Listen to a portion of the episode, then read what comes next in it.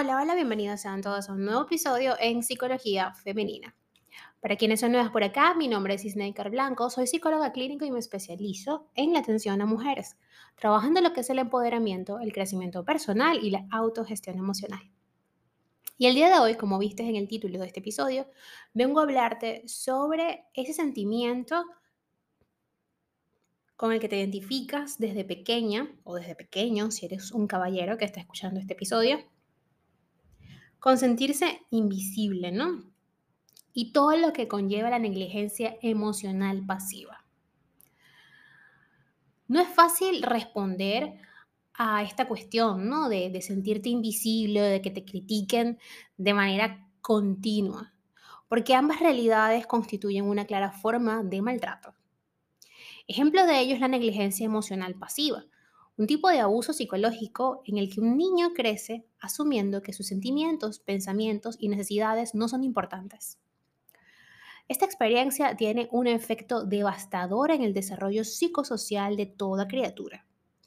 Supone, ni más ni menos, que ser invisible a ojos de los propios progenitores. Hay negligencias en materia de crianza, basadas en la desatención en asumir al niño en el vacío del afecto, o en sumirlo, mejor dicho, en el vacío del afecto, en la comunicación deficiente y en la ausencia de un amor que arropa y educa. Son pequeños que están rotos por dentro y que se sienten muy solos. El simple hecho de no tener presencia en el tejido emocional y atencional de sus progenitores los invalida Pocas ideas interiorizadas son tan dañinas para una persona como la que enuncia que haga lo que haga no será importante para nadie. La negligencia emocional puede ser activa o pasiva. En la primera hay diferentes tipos de agresiones como la crítica, la devaluación o la manipulación. En la segunda hay simple indiferencia. Entendemos la negligencia emocional pasiva como la desatención de las necesidades emocionales y psicosociales de un niño. Es crecer sintiéndose invisible, asumiendo que cualquier sentimiento y necesidad es irrelevante para los progenitores. Todo lo que sienta, haga o exprese pasa desapercibido. No se valida ni se le da importancia. Es importante diferenciar este tipo de negligencia pasiva de la activa. Así, la negligencia emocional activa se produce criticando al niño, anulando sus sentimientos al indicarles, por ejemplo, que son débiles por llorar. También es común infravalorar o ridiculizar a los hijos por sus miedos o preocupaciones, etiquetándolos con meras tonterías. En este último caso hay una conducta expresa y continuada por devaluar al niño o a la niña. En la negligencia emocional pasiva apenas hay interacción y sí mucha dejadez. Son adultos presentes pero emocionalmente ausentes. No dan afecto, no critican, ni apoyan, ni devalúan. Es decir, no están. Los pequeños que han sido criados bajo el paraguas de una negligencia emocional pasiva acaban desarrollando una baja autoestima y un autoconcepto muy crítico hacia sí mismos se sienten falibles, como si hubiera algo defectuoso en ellos al no haber recibido la atención y validación parental. La negligencia emocional pasiva es una forma de abandono psicológico. De nada sirve que un padre o una madre esté presente si no consuela el llanto del bebé. De poco sirve tener padres si no confiamos en ellos para explicarles, por ejemplo, que sufrimos bullying en la escuela.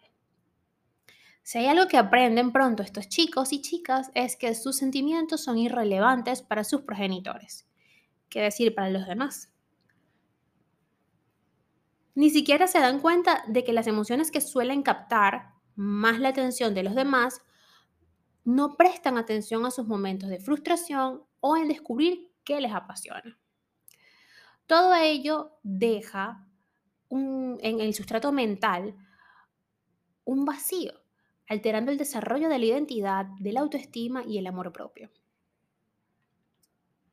Los padres que aplican la negligencia emocional pasiva se sienten incómodos o incómodas cada vez que el niño o niña estalla en llantos, tristezas o rabietas. Ante estas reacciones prefieren ignorarlos, dejarlos solos para que se les pase. Una de las características de este tipo de negligencia emocional pasiva es el tipo de comunicación que se constituye en la dinámica familiar. Toda conversación es superficial, apresurada y vacía de contenidos y sentimientos. Nunca hay un interés auténtico por conocer a los hijos, por saber qué piensan, qué opinan sobre ciertos temas o qué sueños tienen en mente.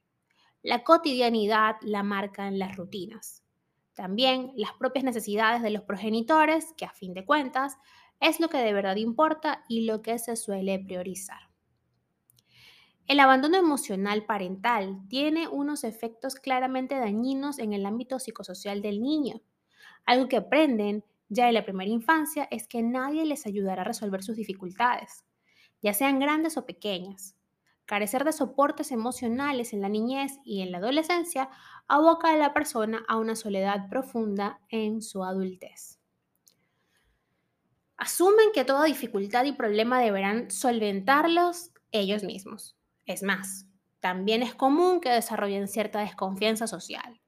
Dan por sentado que a nadie les importa lo que les suceda y por tanto, lo mejor es lidiar uno mismo con las dificultades de la vida es decir, se vuelven desconfiados o desconfiadas.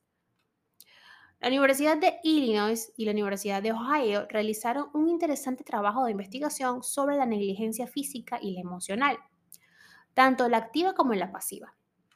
Así, algo que suele verse a largo plazo es un riesgo evidente de desarrollar más de un trastorno psicológico.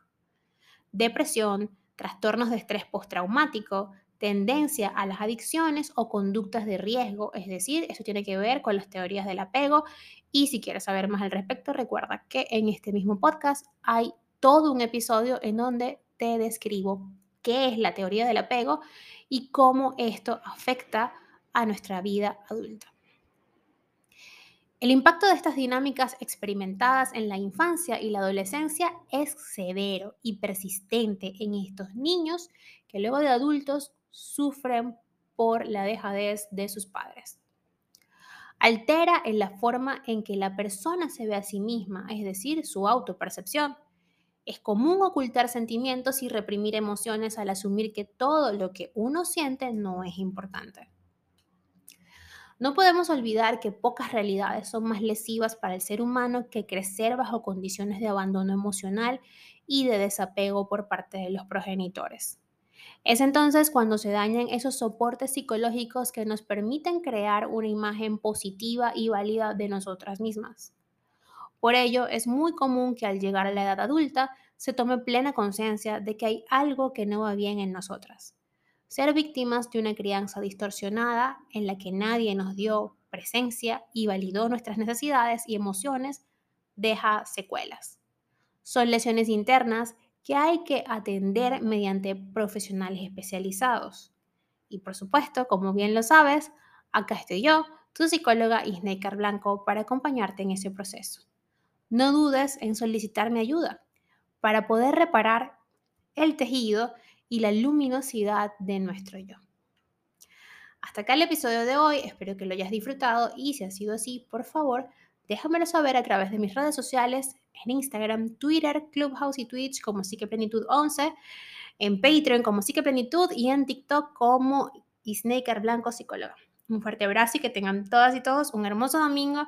Y para quienes estén en esos países que se celebra hoy el Día del Niño, pues abracen a esa niña o a ese niño interior.